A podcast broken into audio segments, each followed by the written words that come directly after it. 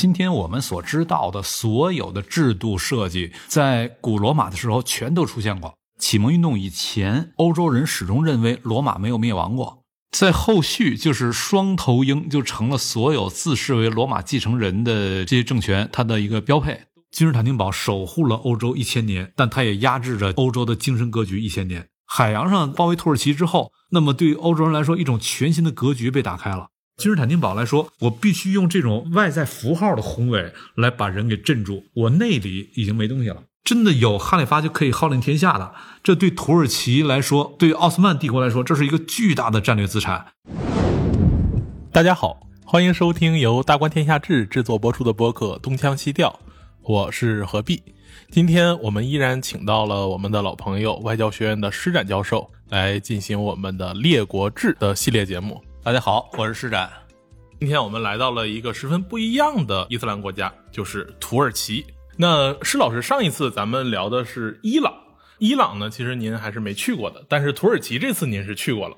呃，对，土耳其去过还不止一次。嗯，那我觉得咱们还是回到咱们列国志的老传统，介绍一下您去土耳其旅行的一个过程。您都去过哪几个城市？去过不止一次，但去的这几次都是同一个城市——伊斯坦布尔，没跑了。对对，伊斯坦布尔、君士坦丁堡嘛，这个肯定要去的。准确来说，就是这个伊斯坦布尔啊，去过两次。我有一次去那儿开学术会议，一个关于国际伊斯兰协会的学术会议，就是我算是外围性的，也研究一些伊斯兰教的问题。所以那次学术会议的时候去了土耳其，去了呃伊斯坦布尔，然后当时去的时候呢，跟各个国家的学者一块儿开会了，然后之后自己在城里玩了一圈，之后呢就是李云，我们俩一块儿去罗马考察了，中间路过了一次，不是路过了，那是专门去的，就是罗马帝国，李云他一直有一他自个儿很深的问题意识。今天我们所知道的所有的制度设计，所有的那些什么权力该怎么安排啊，然后人该怎么设置啊，你的是共和呀还是君主啊等等，所有这些，以及在背后为他们进行理论辩护的那些理论观念等等这些，在古罗马的时候全都出现过。那么它到底是在怎样的一种具体的历史处境之下，能够演化出这些东西，以及怎么最后又失败的，又输掉的？当时李云他就很想能够到历史现场去看一下这些东西，看看这些是到底怎么一个过程。于是我们那次就一起去考察，先去了第一罗马，那就是罗马城了。然后第一罗马之后的第二罗马就是君士坦丁堡。就我到君士坦丁堡去是两次嘛，这两次去我的核心要关注的东西是有点区别，不大一样的。第一次去主要是呃因为伊斯兰教嘛，是奔着这个去的。而第二次去，主要是从罗马的这个角度去观察、去关注伊斯坦布尔或者说君士坦丁堡，它到底是怎么一个逻辑。这两次，那么我们去看的景点啊，去探访的一些古迹呀，去考察的一些呃，有可能游人不怎么去的，但是我们自个儿觉得特别值得一看的东西，这两次的点儿还是不一样的，侧重点有所区别。那能不能简单介绍一下您在伊斯坦布尔这两次旅行的过程中去了哪些您认为最有意义或者您认为最具有历史感的景点？第二是说，您刚才提到您去了一些日常游客不会去的地方，那去了哪些？您为什么要去关注这些我们平时不会关注的地方呢？先说第一个话题哈，实际上我就第一个话题这个，我得拿它跟罗马做一个对比，就跟罗马城哈，因为这里又涉及到一个更大的历史尺度、历史结构的问题。对于欧洲人来说，一直到启蒙运动，那都已经是十八世纪了。对，启蒙运动以前，欧洲人始终认为罗马没有灭亡过，只不过罗马姓啥这事儿换过，就有点类似于咱们这边说中国从来没有灭亡过，但他姓啥换过。姓刘啊，姓李啊，姓赵啊，姓爱新觉罗呀。Anyway，中国没有亡过。最早的第一罗马，那就是古罗马嘛。然后它的首都是罗马城，那么它的担纲者他也就姓罗马。然后第二罗马姓希腊，就是它的首都在君士坦丁堡了，就是后来著名的拜占庭帝国。然后东正教地区和天主教地区，它对于第一罗马和第二罗马都没有争议。当然有一个争议，就是第二罗马什么时候终结？对，在这个事儿上他没有争议，但是对于第一罗马和第二罗马分别都是谁这事儿没有争议。公元八百年的时候，西边查理曼大帝加冕为罗马人的皇帝，于是他的这个查理曼帝国在西边，在天主教里边被称作是第三罗马。但是查理曼大帝他家族这个生育能力有点问题，所以到了他孙子辈儿之后，他们家就绝后了。然后后来是通过各种各样的稀奇古怪的联姻关系，又建立了神圣罗马帝国。在公元962年的时候，这个被西方人认为是第四罗马，到了18006还是08的时候，被拿破仑给废掉了。那么也就是说，第一罗马是古罗马，然后第二罗马就是在君士坦丁堡。那么你要从第一罗马灭亡开始算起的话，那就公元476年有了第二罗马。在西边这边来说，他认为到公元800年的时候，查理曼帝国这是第三罗马，然后到962年的时候，神圣罗马帝国这是第四罗马，一直到1806年还是一八零八年，到了那会儿结束。而在东边，俄罗斯这边就不一样了。俄罗斯这边他认为第二罗马并没有在公元800年结束，你们西边自个儿加了个冕，然后就说这边结束了，你们那是胡扯的。第二罗马一直延续，一直延续到1453年，就是君士坦丁堡被奥斯曼土耳其给攻陷那年。所以东正教跟天主教这两个世界，它对于第二罗马延续到什么时候，这个是有争议的，差了653年嘛。接下来1472年。俄罗斯自己加冕为第三罗马，而且俄罗斯的当时叫做莫斯科大公弗拉基米尔大公，他给自个儿加冕为凯撒，就是沙皇，俄语里面 “tsar”。呃，当然咱汉语听着像骂街，但是在俄语里面这是凯撒的意思。对于咱们的这个外人旁观者来说，那就有几个罗马了。西边认为有四个罗马，东边认为有三个罗马啊，其中有两个是重合的，那么加一块就是五个罗马吧。这五个罗马对应的就有五个首都。然后我去君士坦丁堡之前，第一罗马就是罗马城，我去过三回。呃，我特别喜欢那个第一罗马。西边那第三罗马我没去过，今天是个小城了，亚琛。但西边第四罗马我去过，第四罗马就是神圣罗马帝国嘛，首都在维也纳。然后以及东边的那个第三罗马就是俄罗斯，它的两个首都莫斯科、彼得堡我全去过。是在去君士坦丁堡之前，这几个地儿我都走过。走完之后，每一个地儿都是虽然不懂，但是大受震撼，它都是那种感觉。第一，罗马，你到那儿，你进去一看，整个人完全就沉浸在历史里面了。我们住的那个酒店跟我说，就是这房子离现在五百多年了，呃，然后我就惊着了，五百多年，这是文物啊。结果过两天，呃，在罗马城里走一看啊，那我们那酒店那房子太年轻了，才五百年，城里基本都是两千年啊，对对。而且整个那种建制格局什么的，你一看当场就你会感慨，看看这才叫帝国嘛。然后西边这个第四罗马就是这个什么维也纳，维纳，维也纳。我去之前，我对它的期待，那就是音乐之都、艺术之都，还有二十世纪早期比较有名的维也纳学派，也算个学术之都、思想之都。以为就是这个，到现场一看，给我镇住了。就整个那城市的格局、那种布置、那种气场。呃，一下就给我拿住了。我是从巴黎去的嘛，我当时在法国读书。我你说巴黎已经是欧洲之都了？对，我见的第一个欧洲城市是巴黎，结果到了维也纳就给我那镇住了。跟他一比，巴黎只配做一个王国的首都。然后到了彼得堡也是类似的感觉，那城市极其的雄壮。所以等这几个我都看完之后，我对君士坦丁堡我就抱有巨大的期待。我最后一个才去君士坦丁堡嘛，我抱有巨大期待，而且尤其是君士坦丁堡，它比莫斯科啊、彼得堡啊，还有那个维也纳的历史跟君士坦丁堡相比都短得多。然后君士坦丁堡灭亡的时候又比古罗马又晚得多，所以就是它经历的时间足够长，同时它的历史又足够久远，所以我就对他有巨大的期待。我说那几个罗马都给我震成这样了，我到这儿我得是什么感觉？等到真到那之后，就是大失所望。我后来我写了一篇文章，我说我到这儿来，我期待着看到君士坦丁堡，但我只看到了伊斯坦布尔，这反而有一种落差感。就是等到我第二次去的时候，因为对那儿已经有认识、有感觉了嘛，嗯，所以也就没有那么大期待了。之后再去细细的品味这城市，一下子开始特别喜欢了。就是这城市真的是特别有味道。但是因为我第一次去的时候，我是抱着一种对对宏大的追求，对对那种的追求，那感觉，那你在伊斯坦布尔就找不着。也不能说找不着吧，反正跟罗马、跟彼得堡什么完全不是一个感觉。但按理说，至少它的标志性的景点，比如像圣索菲亚大教堂啊，呃，蓝色清真寺，还有它的老王宫，这些您至少都还去过的。嗯，呃，之前听到一个比较有意思的事情，就刚才您也讲到了，说这个莫斯科大公国想要皈依一个宗教的时候，嗯，当时他们就派了三拨人，啊，第一波往东南到了这个伊斯兰地区。然后不能喝酒，不能喝酒，然后不让吃大肉。对于北方的这个罗斯人来说，实在是太痛苦了。尤其不能喝酒，这受不了。对，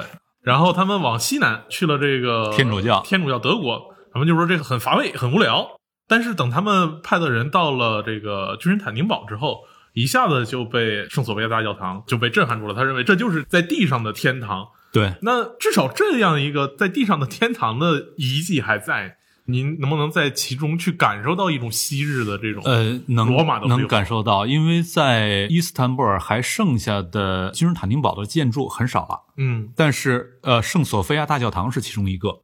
那个大教堂，它的风格上跟罗马城的那个圣彼得大教堂很不一样。圣彼得大教堂是一个巨大的圆顶，就是美国国会山什么，就是有点仿那个圆顶建起来，然后两条特别长的回廊，像两条臂膀一样伸开，拥抱整个世界，怀抱所有的世人，就那样的一个感觉。但圣索菲亚大教堂不是这种，它是中间一个巨大穹顶，然后周围几个小穹顶跟它聚拢在一块儿，结构有点类似于俄罗斯的那种洋葱头的感觉，但是那洋葱头那真的是洋葱头的形状了。而君士坦丁堡这个形状它是半圆穹顶，只能说这个俄罗斯人学的时候建筑水平不到位，学不成这个，样子。它是半圆穹顶，但是穹顶巨大，而且它是建在一个小山坡上。当然，那山坡不是很高了，建在一个慢坡上。那么你走进去之后，大教堂现在还可以一路里面有楼梯，可以一路攀上去，上到它的二层，是一个巨大的中厅。然后在二层看着那些墙上的那些壁画什么的，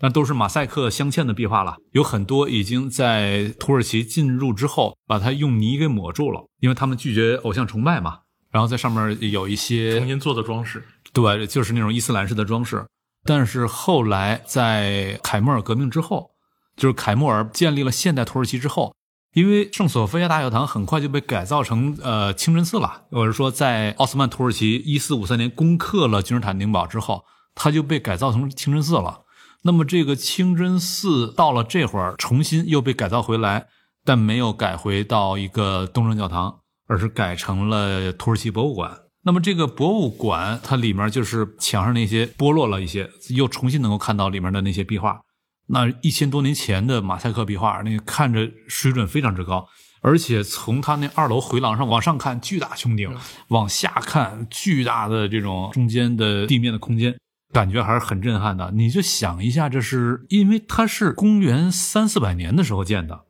就是到现在一千六七百年了，一千六七百年前居然能建那么大的建筑。尺寸我已经记不清了，反正是巨大，就是你在那儿绝对的是大受震撼。就是你一想到一千多年前，而且是一千大几百年前，人家能够建起这么大的，然后一直留到今天，那种感觉、那种震撼还是非常之不一样的。但是你从那个出来之后，看到的剩下的东西基本都是伊斯坦布尔的了。还有两个方尖碑，那两个方尖碑是在君士坦丁堡的时候从埃及运过来的。那除了这些比较著名的、大家耳熟能详，呃，一般人一去都会去看的景点以外，您还说去逛了一些小众的景点。那这个景点是关于什么？呃，我专门去了那个，也谈不上是什么小众大众景点吧，反正就是它的这种社区。主要是我第二次去的时候，伊斯坦布尔它分成新城跟老城。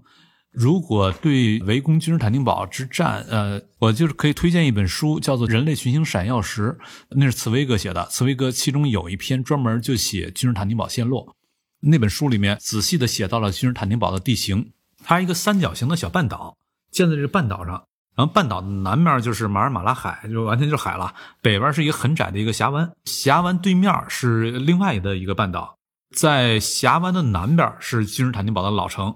北边是伊斯坦布尔新城，嗯就是很现代化的都在北边，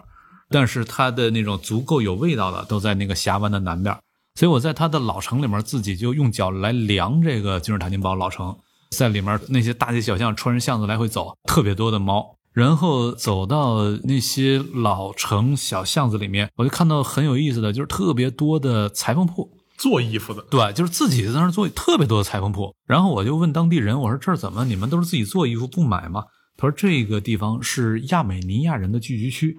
亚美尼亚人他在历史上一直很悲催，就是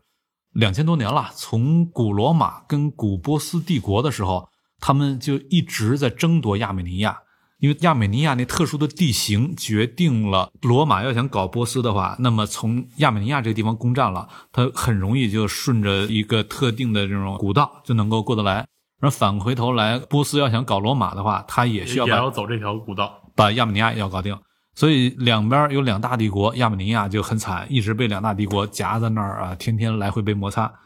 然后到后来奥斯曼帝国成立了之后，当然这很晚了，就是跟那两大帝国相比很晚了。奥斯曼帝国成立之后，亚美尼亚又被他统治，因为亚美尼亚人他是信基督教的。但他信的基督教又跟西欧的天主教啊，或者基督新教啊，以及东欧的这些东正教啊，什么跟他的教又不一样。就他是基督教，一个非常古老的基督教。对，在早期就是被视作异端嘛，只不过一直留下来了。所以就是他放在基督教世界里面，他也是另类。而且他所在那个位置周边所有的人都是穆斯林，只有他这一小块就像一个基督教飞地一样。一小块是基督徒，周围全是穆斯林。在这个地方，它历史上一直是被人这么蹂躏，所以亚美尼亚人他就形成了一种很强的，就是他会流散到世界各地，然后经商啊什么。亚美尼亚经商非常厉害，很多大商人，而且在很多重要的城市，西方的城市都有亚美尼亚人的聚居区。然后在这种聚居区，他们就会形成自己的小生态。那么我去那边看的时候，我印象特别深，就是伊斯坦布尔的这个亚美尼亚社区里面大量的裁缝，而且就是能看出来那种特别的安详、特别的随和。我也有点奇怪，我说亚美尼亚人商人按说不该是这种与世无争的感觉啊，但是在那儿就是一种特别的与世无争的感觉，就像一个在老城里面。悠然自得，没有太多的追求，每天就是把我的小日子过好，同时跟邻居之间的关系处好，以及就是让我自个儿的心境能够得到一种特殊的安顿等等，就是那个感觉。我第一次去的时候，因为对他抱有类似于这是第二罗马呀，我是抱着那个期待去的，所以就是第一次去的时候有点失望。但第二次去的时候已经没有那种期待了。再去看的时候，尤其在那些老城里面那些小巷子、那些小社区，走起来特别舒服。于是第二次去，反过头来让我特别喜欢这个地儿了。这个感觉有点类似于我去另外一个城市，一个有名的古城威尼斯。我第一次去威尼斯的时候是一个冬天，然后特别冷啊，又特别潮，就是那种地中海气候，冬天阴冷潮湿，每天都是阴天。然后我对于威尼斯的印象并不好。等到第二次去的时候是夏天，哇，这城市这么舒服，这么漂亮，感觉很不一样。第二次去的时候就特别喜欢这城市了。伊斯坦布尔也是，第二次去的时候就非常喜欢了。那从伊斯坦布尔，我们再照看到这次的主题，其实我们讲中东伊斯兰《三国演义》，讲到土耳其，嗯，其实从您刚才讲圣索菲亚大教堂到大清真寺的这样一个演变过程，恰恰是土耳其这个地方的历史的一个缩影。就是我们可以将它分成大致三个阶段，嗯，第一个阶段是罗马时期，第二个阶段是奥斯曼时期，嗯，第三个阶段虽然很短，但对于土耳其这个地方或者土耳其是个国家的话，也更重要，那就是它的在一战结束以后的现代土耳其时期，因为土耳其的这个现代土耳其的国父凯末尔立志是想打造一个世俗化的国家。这和此前的一个基督教国家和一个伊斯兰教国家是完全不一样的新的国家形态。嗯，所以我们大概对于土耳其的历史的理解也可以分成这三个阶段。实际这儿，因为土耳其实际上完全是个现代概念，你要分这三个阶段，实际上不是分土耳其，古代就没有土耳其嘛。对，对，其实要分的是对这块地分三个阶段来聊。其实就是小亚细亚半岛加这个巴尔干半岛这样一个非常要害的地区。从东西向来说，它是从亚洲到欧洲的咽喉要道；南北向来说的话，它又是这个黑海到地中海的这样一个海上的咽喉要道。对，无论东西还是南北，它都是十字路口。对，咱们先聊一聊这个罗马。嗯，这个您之前去罗马，对于这个罗马帝国和罗马文明有着一个相当想象，以至于想把这种想象和观感带到伊斯坦布尔的旅行当中。对，就是失望了。其实讲到作为第二罗马的君士坦丁堡，它的出现其实也是比较晚。因为君士坦丁大帝其实大概也是公元后公元后三百多年，三百多年，就是他想在这里建立罗马帝国的新首都，一定程度上也是因为呃，吕云老师一直强调的那个罗马帝国所面临的难题，就是超大规模共同体的治理如何去实现。很显然，亚平宁半岛的罗马城它很难照顾到东方的这么遥远的距离。对，而且就这帝国来说，重心在东方，甭管人口还是财富，重心在东方。像南部的这个尼罗河三角洲是它的重要的产粮要地，，对，然后肥沃新月带，啊再加上这个希腊又有这个非常悠久的经商传统，可以说控制着整个帝国的物流网络，对所以它势必要将自己的这个政治中心和经济中心合并到一起，去嗯更好的统治。但是我记得去看这个《君士坦丁堡陷落》是另一本书，就是《地中海三部曲》的第一本一四五三》，在里面有一个配图我印象特别深，就是当奥斯曼苏丹在攻打君士坦丁堡的时候，君士坦丁堡上面飘扬的一个拜占庭的国旗是一个双头鹰的旗帜，而这个双头鹰的旗帜，我们至今仍然能在很多地方看到，特别是像中欧以及东欧地区，比如像俄罗斯的国徽，现在也同样是双头鹰。这时候我们就会看到双头鹰这样一个意象就非常有意思，就是当我们将它的起源置于君士坦丁堡这样一个城市来说的话，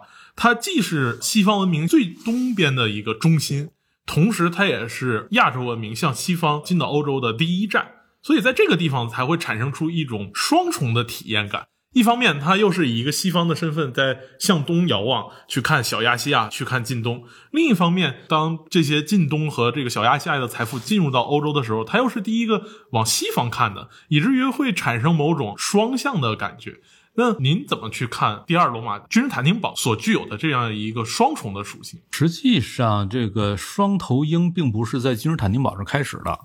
双头鹰是在更早的第一罗马古罗马的时候就已经有。古罗马本来它是单头鹰，罗马的鹰旗那是很拽的。它的军队也有鹰徽，对，后来罗马逐渐帝国规模扩大了，东西两边都被他所统治了之后，他说两边我都要照看，他的单头鹰就变成了双头鹰。在后续，就是双头鹰就成了所有自视为罗马继承人的这些政权，它的一个标配，都会给自己弄上一双头鹰。而翻回头来再说拜占庭这个城市，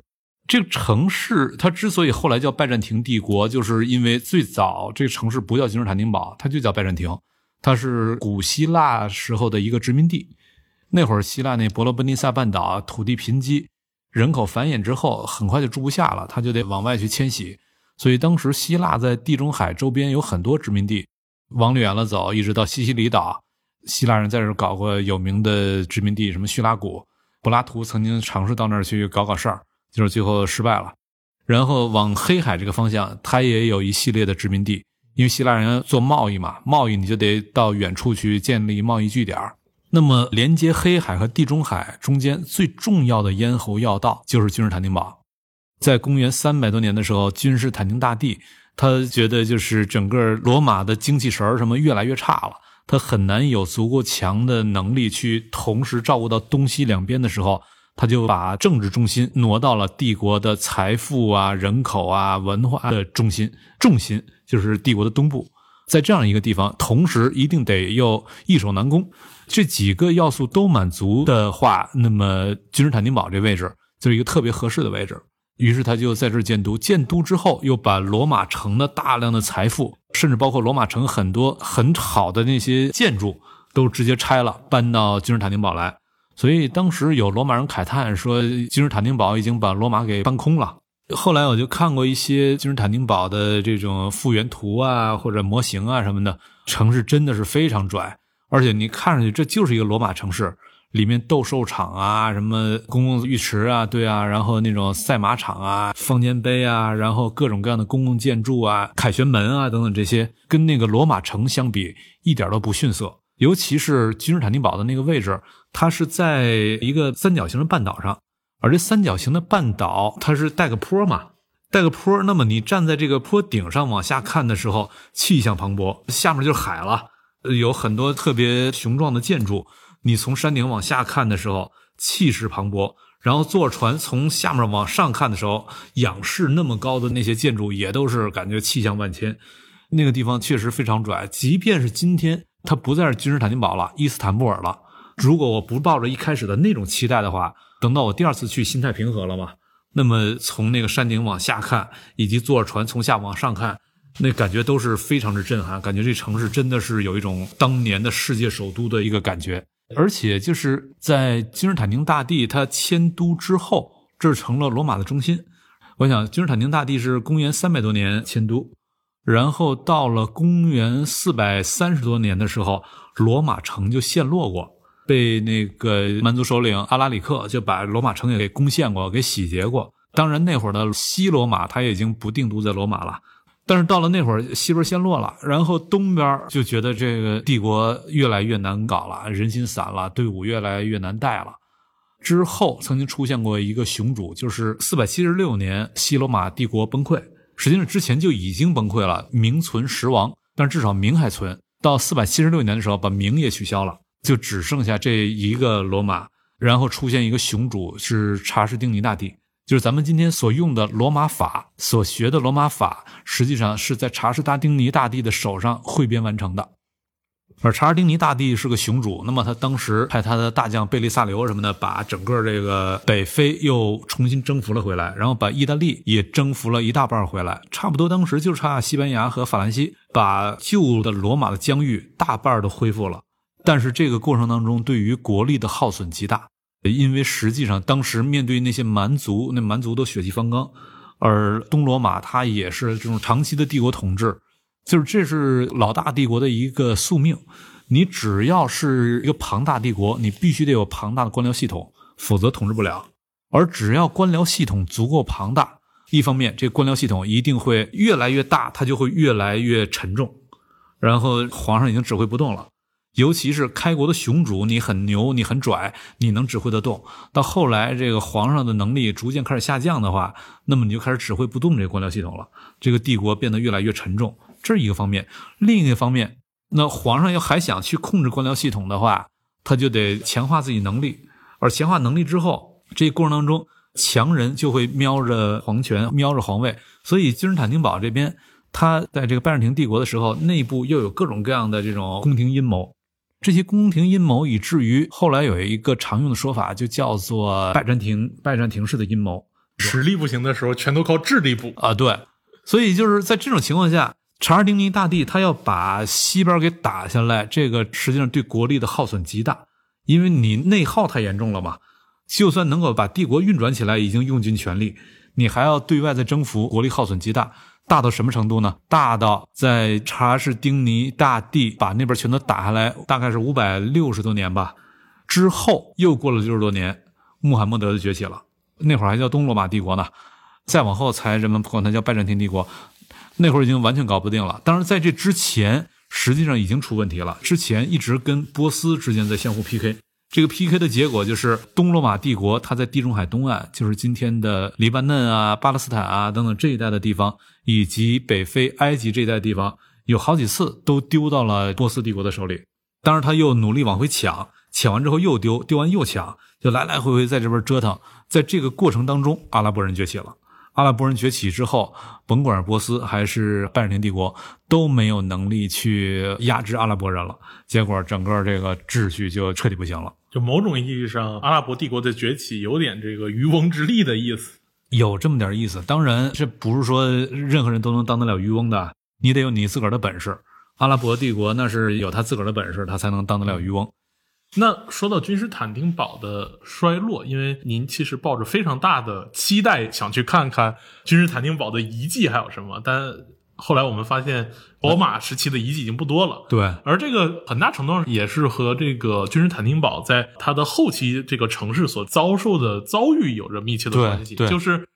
它也曾经不止一次的陷落过。对，曾经十字军东征的时候被十字军给搞过一回。对。前后搞了两百多年，然后其中第四次十字军东征的时候，就原本是一个瞄着耶路撒冷去的地方，在威尼斯商人的鼓动下，你君士坦丁堡不不还钱吗？而且这个还占着那个交通要地，这是我们威尼斯商人在地中海做生意最重要的钱袋啊！对啊，那怎么办？就搞一下他，由威尼斯人出钱，让这个神圣罗马帝国和法兰西王国的人。组织起十字军东征，把君士坦丁堡就给攻下来了。结果君士坦丁堡第一次竟然是陷落在同宗的人的手里。呃，看你怎么说同宗吧，因为他们俩太像了，之后处在同一个生态位嘛。如果这俩完全不像，那就是种间竞争；但是如果太像的话，就是种内竞争。种内竞争的时候，就像你在非洲草原上，俩人一块儿碰上狮子了，那我不需要比狮子跑得快，我只需要比你跑得快，这就是种内竞争。就是当时君士坦丁堡跟十字军之间就是一种种内竞争关系，越像越占据同一个生态位，反倒某种时候越危险。结果他就被攻克了嘛，攻克之后，拜占庭帝国的人他被迫逃到了黑海南岸小亚细亚半岛的北部，在那儿建立了几个小破朝廷。好几十年之后，才又重新收复了君士坦丁堡，对，才又重新回来。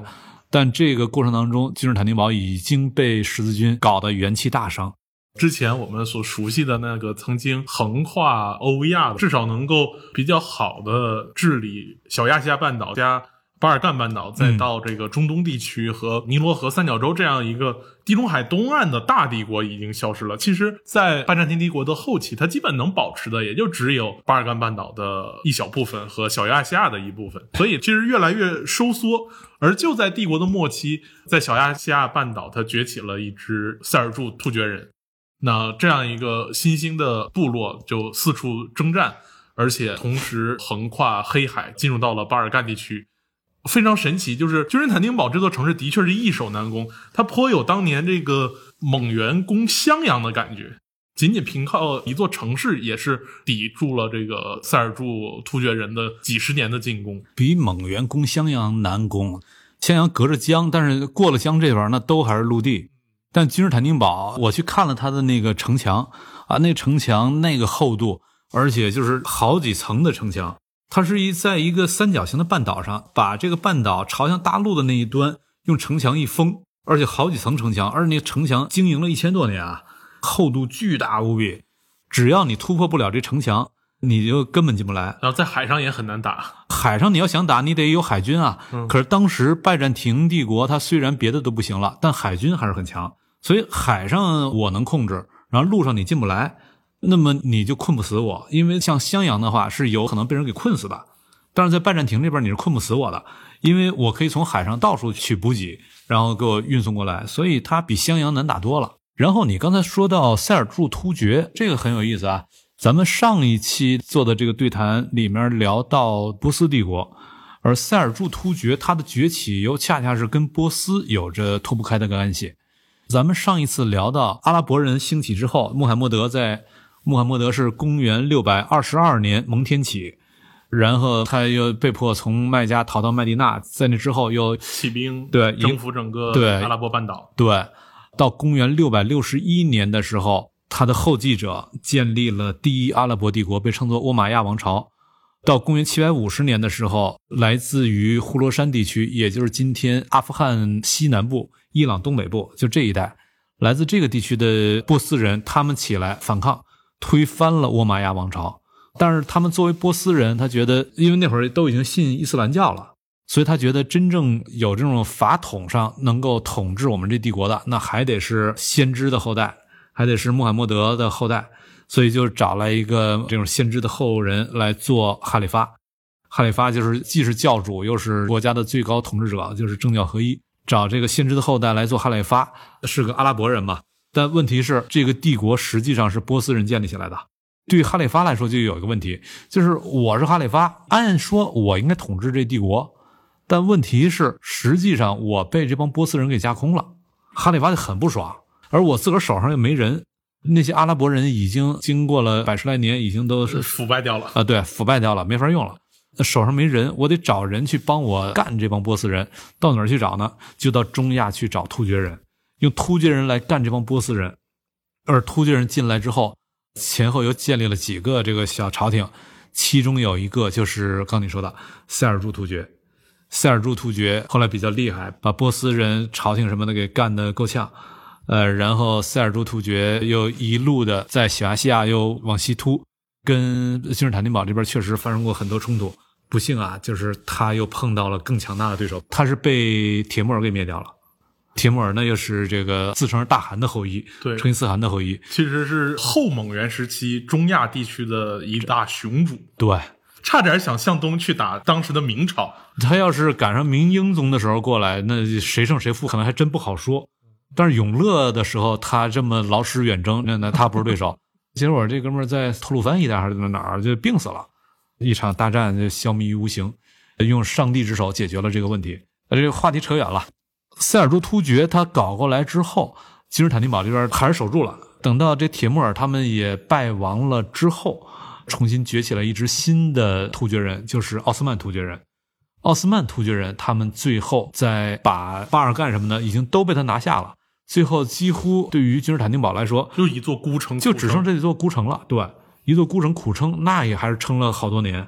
撑了好多年之后。奥斯曼突厥当时的那个苏丹觉得，我应该把这个拿下，我才真的能够成为雄主，因为这个地方它的象征意味太强了。就因为他把周边什么很多地儿都拿下，然后我可以作为阿拉伯帝国的法统的继承人，然后把这儿再拿下，我又可以作为罗马帝国法统的继承人。阿拉伯的、伊斯兰的、罗马的几大法统都聚在我一个人身上，那我就是天下共主了。所以当时真的就是把这儿拿下，拿下之后也是风头甚劲啊！就是一直到了一六八三年，年最后一次围攻维也纳，从一四五三到一六八三，两百三十年，始终对于欧洲是一个进攻性的态势，这是真的厉害，真的了不起。其实，在历史细节上来讲的话，我们也津津乐道君士坦丁堡陷落这样一个很著名的历史事件。一方面，我们可以看到。基本围攻君士坦丁堡，使出了前火器时代或者冷兵器时代几乎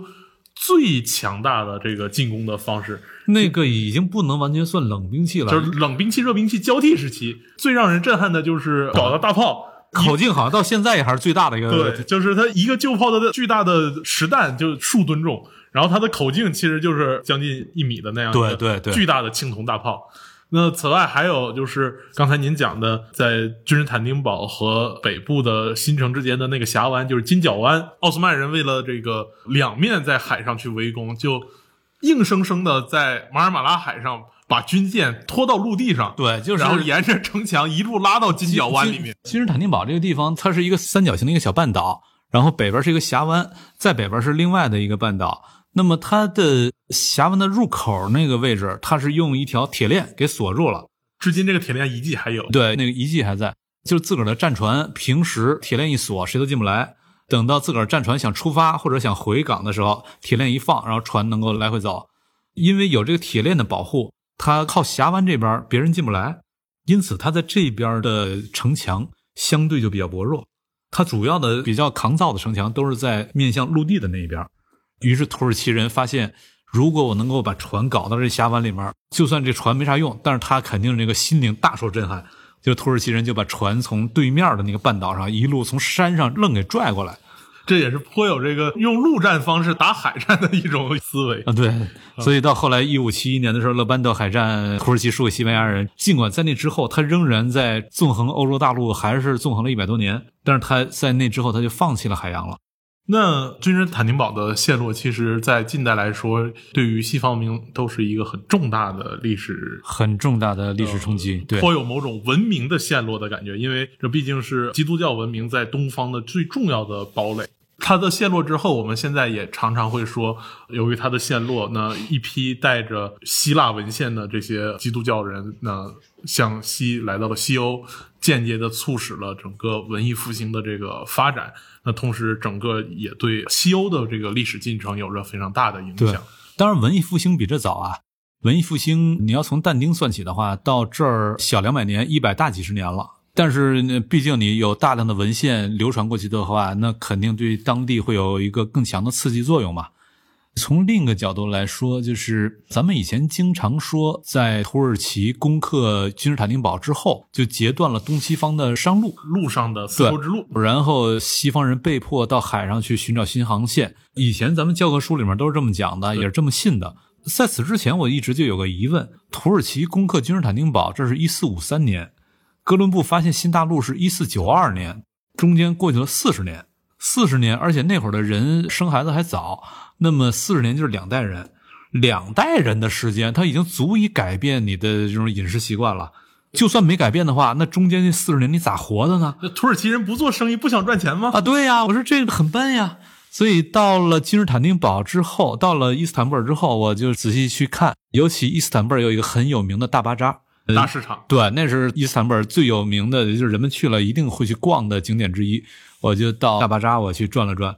还拍照给几个新疆的朋友看，他说：“哎呦，这个跟新疆的大巴扎差不多，有点像。当然了，这是两种不同的这种历史过程了，这是另一个故事。伊斯坦布尔，它这个大巴扎，它是一四五三年攻克君士坦丁堡，一四五六还是一四五七，我记得不是太清楚了，就建立起了这个大巴扎。而大巴扎这是干嘛的？这就是从东方到西方贸易最重要的中转站。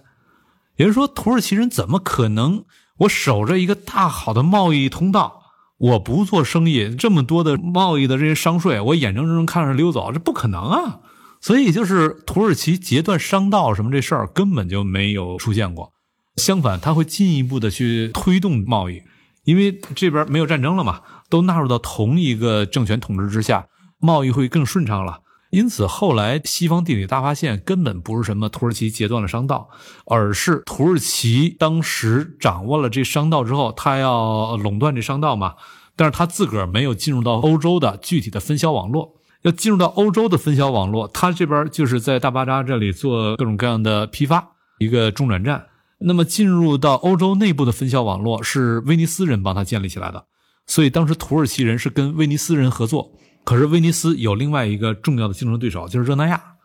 而热那亚人一直也想进来抢生意，也想插一腿，但是一直插不进来。结果热那亚就一咬牙说：“我索性看有没有别的办法。”哥伦布是热那亚人，哥伦布去游说了西班牙的国王，然后西班牙人资助他去发现了新大陆，发现新大陆，开辟了新航线之后，热那亚这个城邦就把这个机会给抓住了。接下来，西班牙进行海外经营、海外帝国的运转，所有的这个贸易过程，尤其是它的金融过程，都是由热那亚的商人来帮着打理的。而一旦这个新航道打开了，在地中海里面，谁越靠西边，谁就越有机会；而在新航道没打开之前，你得在地中海里面往东走，谁越靠东边，谁就有机会。威尼斯在东边，所以早期威尼斯有机会。但后来信号道打通了，热那亚的西边，那于是热那亚有机会了。在这之后，威尼斯就不大行了。就是整个这个过程，它确实是跟土耳其它一系列命运确实是有关系。而这里面，我在第二次去伊斯坦布尔的时候，我还有了一个特殊的感受：君士坦丁堡在此之前，阿拉伯人强攻过，然后十字军也搞过它，在之后塞尔柱突厥也强攻过，都没攻下来，因为他们用的都还是别的战法。就像阿拉伯人最初阿拉伯最猛的时候去强攻的时候没有攻下来，是因为阿拉伯人也就是水军去攻，在海上去攻的时候，当时的拜占庭帝国手里有大杀器，希腊火就跟火喷一样的，可能就是石油，把石油那个直接滋到你的船上，然后那个一点，那你就完了。所以就是始终他们搞不定。那么在这一千多年里面，实际上君士坦丁堡对于西欧是一个巨大的保护作用。西欧相当于被君士坦丁堡保护在卵翼之下的，尽管双方相互看不上，甚至十字军还去搞过君士坦丁堡，把他给打下来了，把他给狠狠的祸害了一通。因为你对于那些东边来的游牧者来说，我要是不攻克君士坦丁堡的话，我往西走始终是有很大的障碍。所以在这种情况下，君士坦丁堡始终保护着西边。从一个角度而言，有人保护我这好事嘛，但代价也就在这儿了。你被人保护着，也就意味着你的视野也就被他所局限了，被他所压制了。他的视野的上限就是你的视野的上限。君士坦丁堡，它一方面保护着西方，保护了一千多年；另一方面，它压制着西方的视野格局，也压制了一千多年。直到奥斯曼突厥人把君士坦丁堡给打下来了，打下来之后，整个逻辑变了。就是首先他打的这个过程，那个战法就是匪夷所思。打海战打海战，打陆战打陆战，你海陆结合，你啊，对啊，行船，你水陆两栖，你是啥意思呀？欧洲人从没见过那种战法。然后等到他把君士坦丁堡给打下来之后，土耳其人那当时绝对的精神澎湃啊！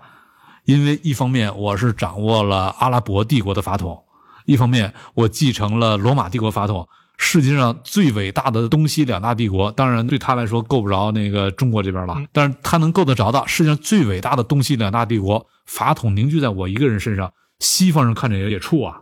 再加上当时土耳其他的军事实力非常之强，一路狂飙突进，一路西奔，三次围攻维也纳。维也纳那是处在中欧的心脏，一旦维也纳被突破，再向西打欧洲人，那就处在非常危险的境地了。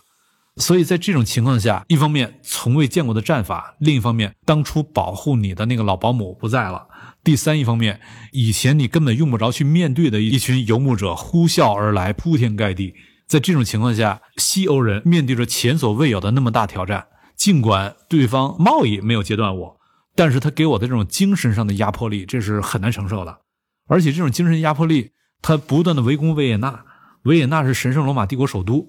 此前没有遇到过这事儿啊。就是现在罗马的首都又一次的被蛮族这么不断的围攻。当年我们是蛮族，那我们文明了，又有新蛮族。今天居然轮到你们来攻我了，所以就当时这个对欧洲一个巨大的压力、巨大的冲击力、巨大的压迫感。而且土耳其人这么一路往西走的话，我们看一下欧洲的地形，你就会注意到。整个欧洲有点类似于亚欧大陆上的一个大半岛。亚欧大陆它伸到大海深处的一个巨大的半岛，北边是波罗的海，南边是地中海，中间就夹出来一个巨大的半岛。实际上，从德国、奥地利、巴尔干这条线往西，都相当于是一个大半岛。那么奥斯曼突厥他就一路往西打，约等于把欧洲人在这个半岛上就给他空间越压越窄，越压越窄，把他完全的压迫到这个半岛的一个角上了。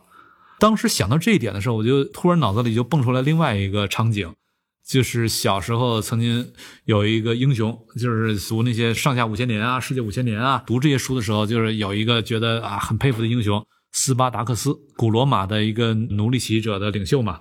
斯巴达克斯他转战亚平宁半岛，最后这场起义失败了，原因就在于他被罗马帝国的军队不断的压迫，压到你这半岛那个角上之后，你实际上就被人给包围了。包围之后，你没处可逃，你的空间被越压越小，最后就困在这儿，就废掉了。所以当时这个奥斯曼突厥他一路的往西挤压，欧洲人就被挤压，约等于奥斯曼人从整个陆地上把他彻底给包围了，把你挤压到几乎没有立足之地，你不得不投降，或者还有一个办法，你被赶下海去。结果欧洲人就是在这种前所未见的压力之下。前所未见的这种超级的尺度格局的这种攻击之下，以及此前没有见过的那种源源不断、澎湃而至、汹涌而来的那种精神的压迫感之下，欧洲人被赶下了海去。所以我在君士坦丁堡或者说伊斯坦布尔在那儿考察的时候，我突然就找到一个感觉，我说君士坦丁堡守护了欧洲一千年，但它也压制着欧洲的精神格局一千年。等到君士坦丁堡失陷了。一种更大的格局出现了，欧洲面对更大挑战，突然之间，他自个儿的格局被打开了。土耳其人从陆地上开始不断的压制我，最后相当于包围我，把我挤到一个半岛的一个一角上，我被迫下海。而一旦下海之后，我突然之间发现了一个更大的世界，于是我可以反过头来，我从海上包围土耳其。土耳其人一下子在整个海洋上，海洋就归欧洲人了。海洋上包围土耳其之后。那么，对于欧洲人来说，一种全新的玩法，一种全新的格局被打开了。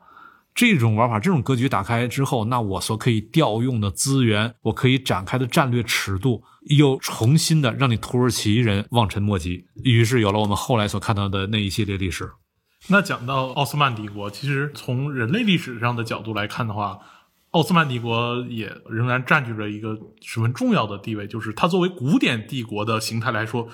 可以说是最后一个同时占据了亚欧非三大陆的这样一个古典式的帝国。对，而这样一个帝国，其实，在攻陷君士坦丁堡之后，一直到围攻维也纳，达到了一个巨大的声望上的和精神上的巅峰。而这种巅峰也随着它扩张的脚步的停止，反而会迅速的塌陷。这个也是我们常见的游牧者的帝国，它难以持久的一个很典型的状态。其实，大概到十八世纪的时候。就是距离他第三次围攻维也纳过去不到一百年，欧洲人其实也在路上开始向土耳其发动了反攻，一打就是将近两百年，嗯，一直打到了第一次世界大战。在这个意义上，其实奥斯曼帝国有着长期和欧洲互动的历史，对，这也是为什么我们现在看现代的土耳其这个国家会一直，虽然它大部分的国土。都处在小亚细亚半岛上，是个亚洲的亚洲，对。但是他一直自视自己是个欧洲国家，对。呃，深度卷入到了欧洲的政治和历史进程当中。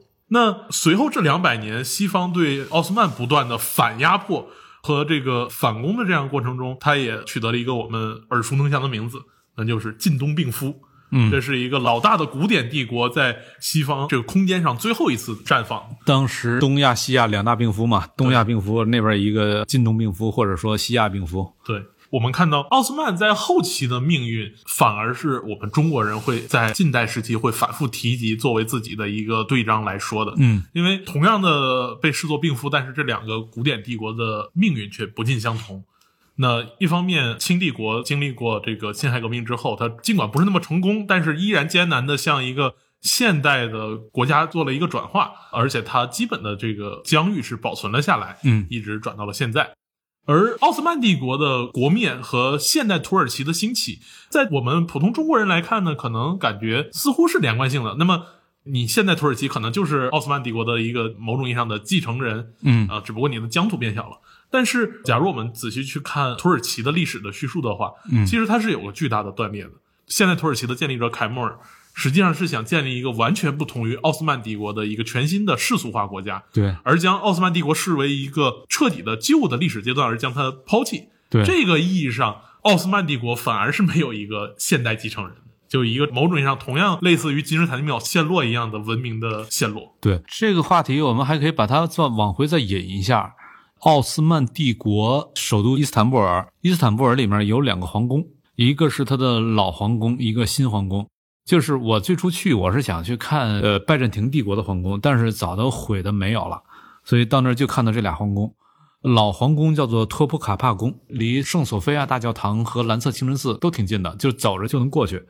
然后它就是处在一个海边的坡地上的位置，从托普卡帕宫可以向下俯瞰那个海峡，叫做博斯普鲁斯海峡，因为很窄嘛，看着感觉跟河差不多。看到那海峡的时候，我第一次有那种强烈的感觉，难怪俄国人非得往这儿打不可。这儿你不掌握的话，对俄国人来说，我就是在湖里面啊，呃黑海根本就不算海啊，对他来说 是个湖，就是湖，因为博斯普鲁斯海峡那个宽度就是一条河的宽度。跟南京的长江差不多。当时估算了一下，我说就是天气好的话，我应该能游得过去。我游泳水平不算太高，但是我看那宽度，我觉得我应该能游得过去。翻回头来说了，就是托普卡帕宫，还有他那新皇宫，那新皇宫就建在海边儿然后老皇宫跟新皇宫有一个巨大的区别，就是老皇宫极其的简陋，但是这个简陋又很有意思，就是它的建筑非常简陋。嗯，那个建筑你看上去都是约等于用砖盖了一个帐篷，就是建筑的外观看上去就是帐篷，然后那个建筑的里面约等于跟帐篷里面差不多，帐篷里面就是弄俩地垫儿然后那个毡子什么往上一坐，他那儿也就是弄俩地垫儿弄俩蒲团，土耳其地毯嘛，很著，名的，反正你大使来了，你跟我这儿坐这地垫儿盘腿坐着呗。对，而且在托普卡帕宫里面有一个大议事厅，就是他的帝国的大维齐尔啊，就是他的宰相啊、呃以及一系列的部长啊，什么这种量级的重臣，在那大议事厅。那大议事厅，我觉得那面积能有多大？面积两百多平。你要说一个政府首脑带着他的部长等等这一帮重臣开会的那种大议事厅，这么大一个帝国的大议事厅，两百多平，那你很难想象。而且这哥几个全都是在那儿做蒲团、做地垫儿，而且那个大议事厅里感觉四处漏风的感觉，墙上到处都是窗户，而那窗户不是说我为了美观、为了这个装饰的一个窗户。那就是一个四处漏风的感觉，很类似于帐篷，你把那个边上给卷起来了，而且它的后宫啊什么的里面也都非常简陋。你觉得这皇宫吧？怎么这么简陋啊？再以及它的御膳房，我当时看着怎么这么糙啊？就像那个东北大灶台，然后那个烟囱比那粗点儿，但是里面用的那些餐具，哇，这顶级瓷器。就是它在这些地方你显示的超级的奢华，但整个它的空间布局、空间格致上是极其的简陋。然后再去到新皇宫，看上去就很不一样。新皇宫完全是仿着西方的那种，典型的欧洲皇宫。对，类似于凡尔赛宫啊，或者说德国的无忧宫啊，什么奥地利的美泉宫啊，跟他们都很像，非常之欧化，非常之现代化。然后我仔细看了这俩皇宫之后，我就当时有一个很强的感觉，因为它老皇宫实际上是建在它国力蒸蒸日上最鼎盛的时候，而新皇宫是建立在它开始急剧下坡的时候。十九世纪，十九世纪中期以后，嗯这里面就很有意思，就是老皇宫的时候极其简陋，但是它的用的餐具什么的特别的奢华，那证明什么？不是没钱，而且那会儿是正是帝国蒸蒸日上的时候嘛，有的是钱，我就没打算把它建得很豪华，为什么呢？因为你看他建的所有那些东西，看上去都跟在草原上穹庐、天似穹庐，笼盖四野，就是那种穹庐，跟那感觉特别像。而对于游牧突厥人来说，在草原上我不需要很豪华的宫殿啊，我在草原上我就住一帐篷够了，因为我是以天地为我的活动空间啊，以天地为我的宫殿啊。你要是建一个很大的宫殿，把我跟自然、跟天地隔绝开来了，反倒把我弄小了。而对于拜占庭的君主来说不一样，因为就是拜占庭的君主，今天我们已经看不到他的皇宫了，但是能看到圣索菲亚大教堂，极其的宏伟。人进去之后会被那个教堂给拿住，但是你的空间格局也就这么大，也就这么大。对，这教堂极其宏伟，但再宏伟，你能有天地宏伟吗？所以就是对于君士坦丁堡来说，我必须用这种外在符号的宏伟来把人给镇住。我内里已经没东西了。里面越没东西，他越得用这外在符号的东西来把人镇住，用那种看上去超级的空间、超级格局。但是建的再怎么大，你也没有天地大，你的空间格局也就这么大。而对于突厥的游牧者来说，我的帐篷看上去很简陋，但我本来这就是一睡觉地儿，我真正要掌握的是天地。那么我的帐篷很小，但是我的空间超大。而你的宫殿很大，但你的空间实际上很局促。就是在那会儿，你就能够很强烈的感觉到一个正在蒸蒸日上的这样的一个游牧者的帝国，血气方刚的，跟那样的一个已经垂垂老矣的千年之后的沉滞的一个老朽之间的这种对比关系。你呢，再怎么豪华，对我来说无所谓，我根本不在意，我甚至排斥。因为我真正要的是另外一个远远大于你的东西，而那大于你的东西，恰恰是无法以人力的方式把它构建起来的，它是一个超乎于人力之上的东西。所以在这种情况下，它老皇宫很简陋，无所谓。嗯，而且就是那些大使什么来，你也跟我一块做不团。对欧洲大使来说，那都是习惯了的。我用刀叉，然后穿那种什么叫立领，然后到处都是流苏，很有那种感觉的。贵族啊，对，感觉。但是你到这儿，你跟人一块儿呢做蒲团什么没辙。对于奥斯曼来说，你甭跟我讲的礼仪，到我这儿按我规矩来，我这规矩是啥，你就按啥来。此时你那个规矩对我来说没价值。正因为在意那个，所以你才被我打。那会儿你能感受到，他真的是一种呃蒸蒸日上。我不被人所规范，我就是规范，他是有这个劲儿的。但是到了他的新皇宫，看上去非常之欧化，非常之现代化，很奢华。但是完了。因为此时你不再能自立规范了，你开始被别人所规范了。我去新皇宫里面参观的时候，那个导游还很得意的给我讲，大厅里那个吊灯，嗯是全世界最大的大厅里面的吊灯，最大的水晶吊灯啊，对，特别自豪啊，对，很自豪。但问题是，你水晶吊灯再大又怎样？你这国家还是要被人肢解的。对啊，你再大又怎样？居然开始跟人比着，你丢不丢人啊？而那些你想做到最大，这很容易嘛？因为你盖的最晚啊，你盖最晚，那你当然能做到最大了。然后我再一看，他这皇宫什么时候盖的？一八五二年左右开盖的，就是没来得及搬呢。克里米亚战争打起来了，而克里米亚战争打起来，当时俄国的大军一路南下，直逼君士坦丁堡，就是离君士坦丁堡只有几十公里的地方了。我这帝国能不能保得住，这都另说了。我这个犯不着费劲搬家了。直到后来，俄国打君士坦丁堡，马上就要打下来的时候，英国跟法国不干了。对英国来说，你君士坦丁堡被俄国人拿下了，那你东地中海归你了。我要去往印度，我的航线受到重大威胁，所以就有了一八五六年的克里米亚战争，俄国的惨败。对一八五三到一八五六克里米亚战争，俄国惨败。然后法国人也不干啊，法国人一直瞄着地中海东岸的那个，想要埃及嘛，包括那个黎巴嫩啊、巴勒斯坦这些地儿，法国人都想要。结果，这个俄国人一路这么南下，威胁到法国人的野心，法国人也不干了，英法联手把他给打回去。一八五六年之后惨败，那么奥斯曼土耳其他的君主就从老皇宫搬到了新皇宫。新皇宫远比老皇宫豪华，但是新皇宫远没老皇宫气魄，不是气派，而是气魄，有气派但没气魄。如何从一个形式的表面上的东西去看它内里的那种精神气质？嗯，对，这是旅行的时候可能您跟其他人的视角上的很大的不一样。我还记得您曾经提过，这个老皇宫里面的这个房间安排跟旧皇宫里面也是很不一样的。对，他的后宫里面除了太监之外，还有养了很多健全的人。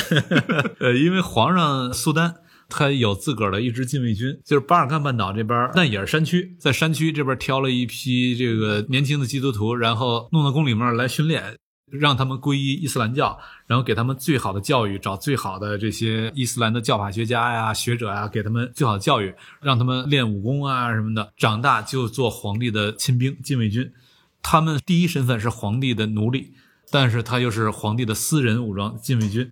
皇帝要用这支禁卫军来控制下面那些不服的人。后来有不少这个帝国的重要的将军啊，甚至这个大维齐尔，就是他的宰相啊，都是从这些人里面挑选出来的。因为只有这些人，他的所有的身份什么的，他的地位都来自于皇帝的恩赐。但是对于其他的那些贵族来说，我的身份地位来自于我的血统，来自我自个儿，我是有我的根据地的，我未必听皇上了。但是这些人除了听皇上，他没有别的基础。所以这些人对皇帝特别忠诚，而皇帝就要从小把他们跟外界隔离开，使得他们从小就养成对皇帝的这种绝对的信任和服从，私人依附关系。所以他是奴隶，但奴隶并不都是那种被铁链锁着，然后每天没日没夜干活，并不都是那样的。所谓奴隶，只是说你跟别人是一种人身依附关系。奴才就是内务府的奴才嘛啊，对，是包衣包衣，就像大清也有一些重要的官员，就是李卫曹雪芹他们家也是包衣啊，对啊，但是那这都是大官啊。其实说到制度上的这种转变的话，奥斯曼土耳其帝国还是能看到一丝您之前经常讨论的这个古典游牧帝国里面的一些它基础的制度上的安排、创新的地方。特别是您之前讲这个草原游牧帝国跟中原的农耕帝国的这个在制度上的一个巨大差异的时候，您经常讲说中原它的这个帝国的稳定性很大程度上来源于它对于血缘的尊崇。父忠子集，呃对，父忠子集。而草原的游牧帝国，由于它的帝国的延续性，主要依靠这个首领对于周边的征服、征服所获得的这个财富，来去和底下呃做这种就是交换。所以他的武力是第一位的。对，往往这样的帝国其实它的这个持续都很短，比如像这个蒙元帝国，某种意义上飘忽即逝。嗯，铁木儿帝国也是这样。对，大清是因为这个入关了之后入关了以后学习了这个儒家的这一套继承关系，而奥斯曼帝国作为同样是呃游牧民族出身的这个塞尔柱突厥人，他们处理继承的方式也非常有趣，就是在早期的时候，每任苏丹会将自己的儿子派到帝国各个省去当总督，让他们学习这个处理政务的能力，而老苏丹一死，他会同时向所有的儿子发出信号说：“你们谁最先回伊斯坦布尔，谁先回谁当苏丹，然后把自己兄弟全都杀死。啊，当然这也不是老苏丹命令的都杀死，但是那个兄弟们你们不得不杀死。对自动的就会杀死，对对，然后在这个非常血腥残酷的继承制度里面，却依然能看到一个古典游牧帝国的某种生命力的存在。对，就是这很残酷，但是这种残酷结果却是他的苏丹始终是最能打的一个人，他才有机会当苏丹，否则你被人干死了嘛。所以他始终是最能打的一个人，而且那会儿奥斯曼帝国还有一个比较好的运气，就是他在开国的头两百多年，一直老苏丹的命都比较长。老苏丹命长，那就意味着他死的时候，他的儿儿子都比较大了，都成年了。结果一直到一六零几年的时候，那个苏丹死的时候比较年轻，他的两个儿子都是未成年。未成年的话，就是把一个就是扶成苏丹了，但另一个也没敢就把他给杀掉，这都是母后做主了。对，养在了深宫里。没敢把另一个杀掉，因为在那会儿这个人很容易就夭折了。呃，万一这个搞半道儿就死了呢，那我得把另一个再扶起来，所以就没杀掉。就是从那之后就不再有这个兄弟相残的这个结果了。当然啦，你这个从天伦之乐来说，这好事儿啊，不再兄弟相残了。但是从他的政治实际上最顶层的那一部分是极其残酷的，任何时候都一样。你没有了这样一个兄弟相残的过程的结果是，苏丹的能力开始萎缩，开始退化。所以您刚才一直提到这个奥斯曼的后宫，其实奥斯曼后宫给西欧人的各种桃色的想象，也恰恰源于此，因为恰恰是在这个契机之后，他们转变了继承人的选拔制度。凡是有继承的权利的人，他做了一次巨大的结构转换，就是之前我全都放出去，现在我全都养在后宫里面。上一任苏丹死了之后，后宫里面最年长的那个人出来继续当苏丹。对，但是这能力就不行嘛。，对，所以就是一直养在后宫里面，你能学到什么呢？学不着什么呀。一群这个苏丹的后辈继承者们，只能跟这个太监和宫女打交道，就是他整个的能力都退化啊，当然了，还好在还还有他刚才咱说那区禁卫军，对但是那你也毕竟不像在外面自个儿当总督，能够天天在外面征战沙场，你所学到的东西多嘛。所以在帝国的后期，我们看到有很多重要的政治人物反而是维齐尔，大维齐尔在担纲着帝国的、呃嗯政治选择。，对，然后以及到后来帝国末年的时候，一战的时候出现的那个英雄人物凯莫尔。刚才你都说到凯莫尔了，咱又把这话题又兜回去，又聊了这么半天。对，凯莫尔曾经跟丘吉尔老师有过一次正面硬刚，那会儿凯莫尔被称作是奥斯曼的拿破仑。因为在一战当中，奥斯曼土耳其他是跟德国、跟奥匈帝国跟他们结盟的，土耳其一直是被北边的强邻被俄国摁在地上蹂躏，就是蹂躏的太狠了，就是他一直想复仇，自个儿能力又不够，结果终于德国起来要干俄国了。索性就是奥斯曼，他就跟德国去结盟，他看是不是有机会去翻回来。那么英国当然就要去打奥斯曼了。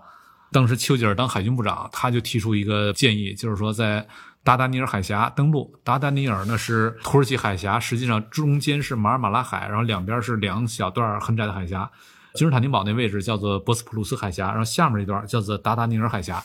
达达尼尔海峡在那儿登陆，就是登陆的时候就被凯莫尔给打得屁滚尿流。凯莫尔一战封神，被称作是土耳其的拿破拿破仑。对，而且他也的确做了类似于拿破仑的事情。之后就是土耳其到一战之后，就奥斯曼帝国解体嘛，就一战打垮了三个大帝国，对，罗曼诺夫、霍亨索伦，然后就是奥斯曼，还有这个奥匈帝国呢，啊四大帝国。四大帝国。对，当时一战之后的瑟弗尔条约，把奥斯曼帝国的领土彻底给肢解掉了。只留了相当小的一小块啊留给了土耳其。对，很小一小块儿，黑海南岸就是今天小亚细亚半岛北部朝着黑海的一小块儿。我觉得也就今天土耳其的百分之四十。而且当时在十九世纪从奥斯曼独立出来的希腊，大家都很清楚，比如这个诗人雪莱，这还参与到了对希腊独立的这个战争当中。那希腊因为作为协约国的成员，这个也特别想能重振自己在巴尔干的地区的这个雄风，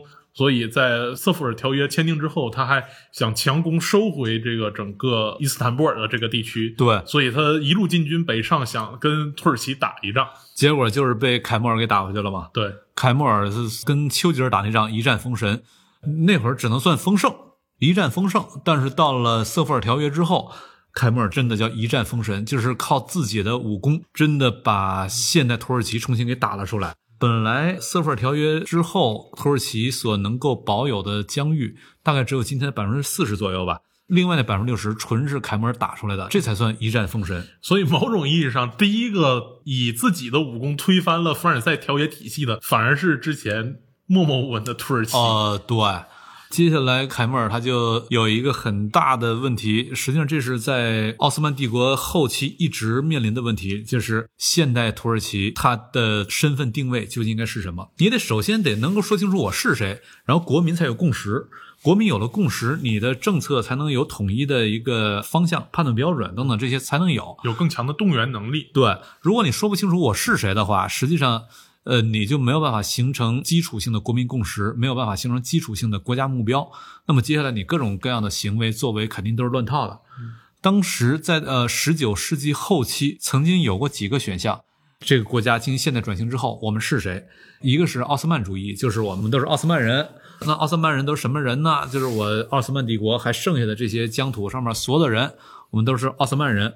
然后再一个方案是突厥主义，就是阿拉伯人我们不要了，斯拉夫人可能我们也不怎么要了巴尔干我们也要收缩。啊，对。但是突厥人我们要聚拢在一块儿，这是突厥主义。然后第三一个就是凯末尔他最后锁定出来的土耳其，土耳其人就是我用武功定义出了这片土地上的人，这就土耳其人。而且凯末尔他一方面有这种超凡的武功，另一方面还有超凡的政治智慧。因为奥斯曼呃已经彻底一战打败了嘛，地儿都丢了，这这没辙得认账了。然后好不容易费了好大劲重新打回来一片，打回来一片之后，阿拉伯的地盘肯定都没了，都丢了。很多人就感觉不过瘾啊，说我们曾经那么大的一个帝国，但是今天你会觉得也还行吧，就是这面积。嗯，但是当时呢，你从那么大帝国收缩下来，肯定不爽啊。很多人就说，那我们应该大突厥主义，我们应该啊、联络所有突厥人，成立一个大突厥共和国。但凯末尔坚决把这事儿就给摁住了，他就拒绝承认有什么突厥人、突厥共和国，他拒绝承认有这事儿。这是凯莫尔真正了不起的政治智慧。如果你主张一个突厥共和国的话，很直接的问题就是，那中亚你要不要？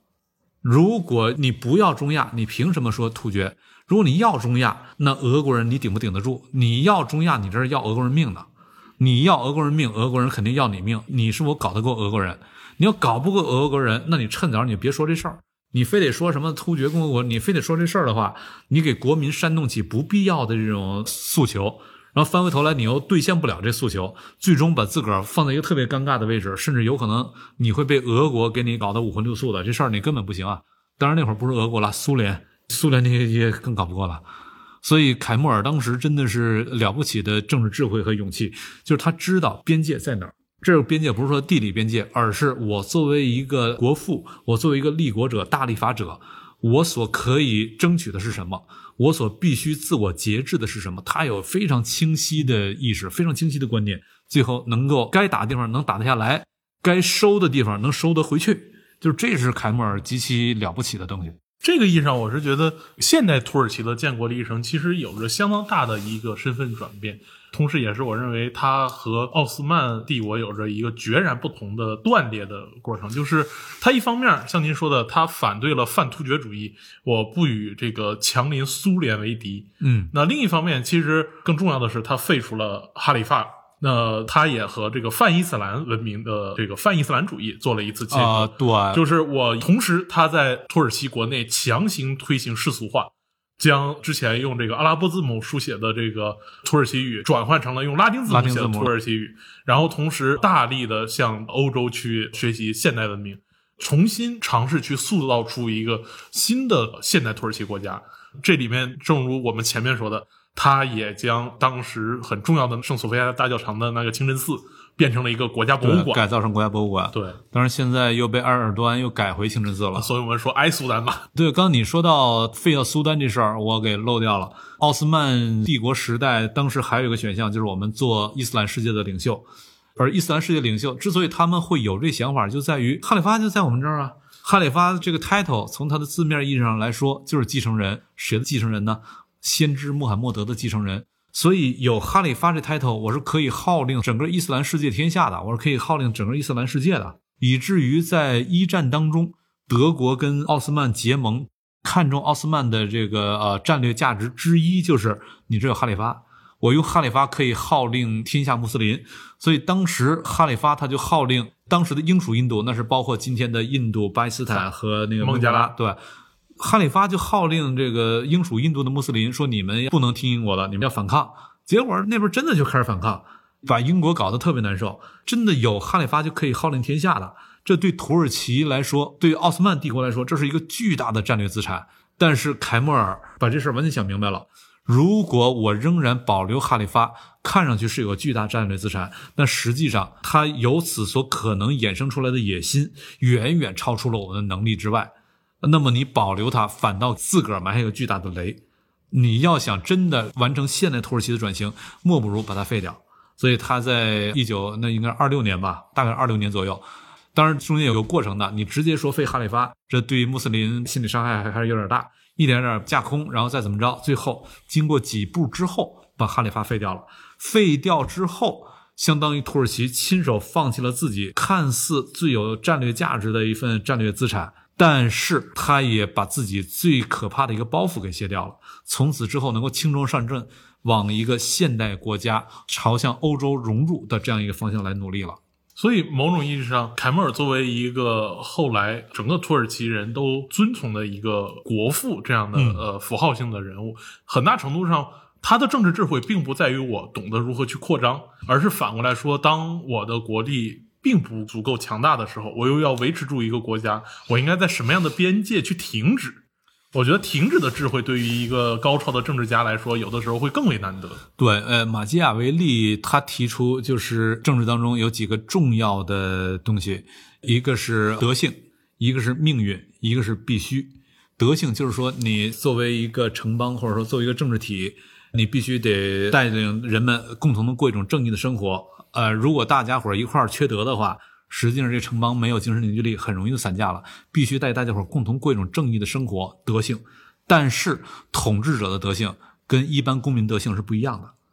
一般公民的德性，那就是我怎么样去过正义生活；统治者德性是，首先你怎么能活下来，而为了活下来，可以各种不择手段。就是这马基雅维利的说法。而凯莫尔在这方面那是做的很到位的，就是他实际上该用手段、该上手段、该用手腕的时候，那是非常之会玩的。但是，呃，马基雅维利同时又说了，你各种不择手段，那统治者很容易败坏嘛，败坏掉，那紧接着对他又要做某种约束，防止你滥用这不择手段。怎么去防止滥用不择手段呢？另外两个概念出来了：命运和必须。命运是什么？就是人总是要面对各种各样的命运的摆布，这是你没得选的。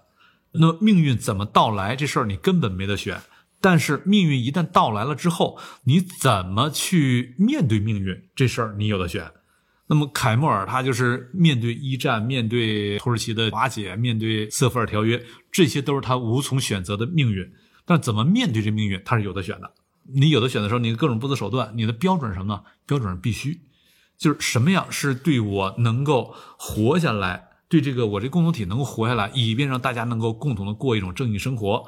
对实现这个目标是必须的，我的所有的不择手段都仅仅以这个为标准来衡量、来选择，最后我才能够既把这个国家让它活下来，同时又能够把它提升到一种比较高的精神层次。那至于这精神层次是什么，凯莫尔给提出的方向就是世俗主义、现代主义等等六个支柱。当我们回顾了凯莫尔的立国的这个过程，我们也就会逐渐明白，何以说土耳其在一战之后的这个国家进程就进入到了一个相对来说比较稳定的历程。其实我们看到二战的时候，它这个国家的这个状况也没有太大的波澜。对，那到了战后，它更是这个呃倒向了西欧的这样一个阵营里面。嗯，那一直到二十一世纪初。那迎来了一个强人式的领袖，就是埃尔多安。对，因为这个土耳其一直想要入欧，而且这凯莫尔时候留下的一个夙愿，之后的历任的领导人也都一直往这方向努力，但欧洲始终不接茬，因为毕竟你这信仰差别太大，然后这个价值观上也很难能够真的就说对得上。土耳其它还有一个问题，就在于一旦它放开民选，很容易就是伊斯兰政党上台。而伊斯兰政党上台，就会背离凯末尔所要的世俗主义的方向。呃，一旦背离这个方向，那么军队就会出来干预，以便让他重新回到世俗主义的方向。可是，一旦军队出来干预，那在西方看来，他又不是一个民主政体。对，那我没法接受你啊！就是呃，你民主了，你就跟我们不一样了；然后那个你跟我们貌似一样的时候，你又不民主，那还是跟我们不一样，咋弄都不一样，我没法接受你。所以到了阿尔多安的时候。他开始有另外想法，你不接受，那索性我也不想跟你玩了。于是他开始有了他自个儿新的，有学者把这称为他的新奥斯曼主义，就是土耳其要开始按照自己的想法来建构自己的秩序。所以我们在伊斯坦布尔的时候，我有一个很深的印象，就是伊斯坦布尔城市是被分成三个城区。刚才说那个金角湾那个呃峡湾，他把这个博斯普鲁斯海峡的左岸。给分成了老城区跟新城区两半中间是那个峡湾，而博斯普鲁斯海峡本身那就像一条河一样嘛，一个大桥就连过去了。大桥的对岸是它的亚洲部分，那是它的又一个新城区。然后我们在博斯普鲁斯海峡上面坐船的时候，呃，往老城区这边看，看到它的蓝色清真寺啊，什么苏莱曼清真寺啊，都巨大的清真寺，看着这些感觉特别拽。但是，呃，回望到它亚洲部分的时候。不坐船上的时候，一开始看不到。船走到一个特定位置的时候，往山上一看，就是它那都是山坡嘛。嗯，往上一看，一个巨大的清真寺，我感觉比那个蓝色清真寺可能还要大。然后我说：“这什么清真寺？从来没没听说过，怎么这么老大？而且是在亚洲部分。”你说当地导游告诉我说：“这是埃尔多安上台之后新修的一个清真寺。”当然，这是我的一个猜想了，要用这个清真寺来作为一个符号，表达出一种新的政治意向出来。所以我们才有了我们这次的一个系列的主题，叫做《中东三国演义》。其实恰恰也是在进入到了新世纪以后，中东地区的伊斯兰的三个大国，嗯，呃，越发明显的有着各自的这种国家取向，然后有着纵横捭阖，嗯，呃，从沙特和美国的紧密的关系，到伊朗和呃西方的这种紧张。土耳其呢，又是可以说是既合作又紧张的一个状态，而且深入的干预到了地方的政治当中。他多次的像叙利亚危机、像 ISIS 的这个打击，再到伊拉克的这个军事进程，他都有参与，而且都有这个很重要的角色扮演。所以我们会看到，呃，埃尔多安所采取的在新时期的一个新的政治秩序的想象，可能的确会更深刻的去改变土耳其在面向亚洲的这一部分的时候，它的一个国家的定位。对，非常感谢今天施展老师和我们分享了他在伊斯坦布尔的旅行经历，以及在这个经历当中，他对于东罗马帝国、奥斯曼帝国和现代的土耳其的历史的感悟和认知。那在接下来的一期呢，呃，我们终于要走出亚洲，但是是走出亚洲前的最后一站，就是以色列这个非常特殊的国家。那我们将邀请到除了施展老师之外，还邀请到我们播客的另一位老朋友李云老师，和我们共同来聊一聊这个非常特殊的国家。期待大家能够收听，谢谢大家，下期期待着听李云老师来聊。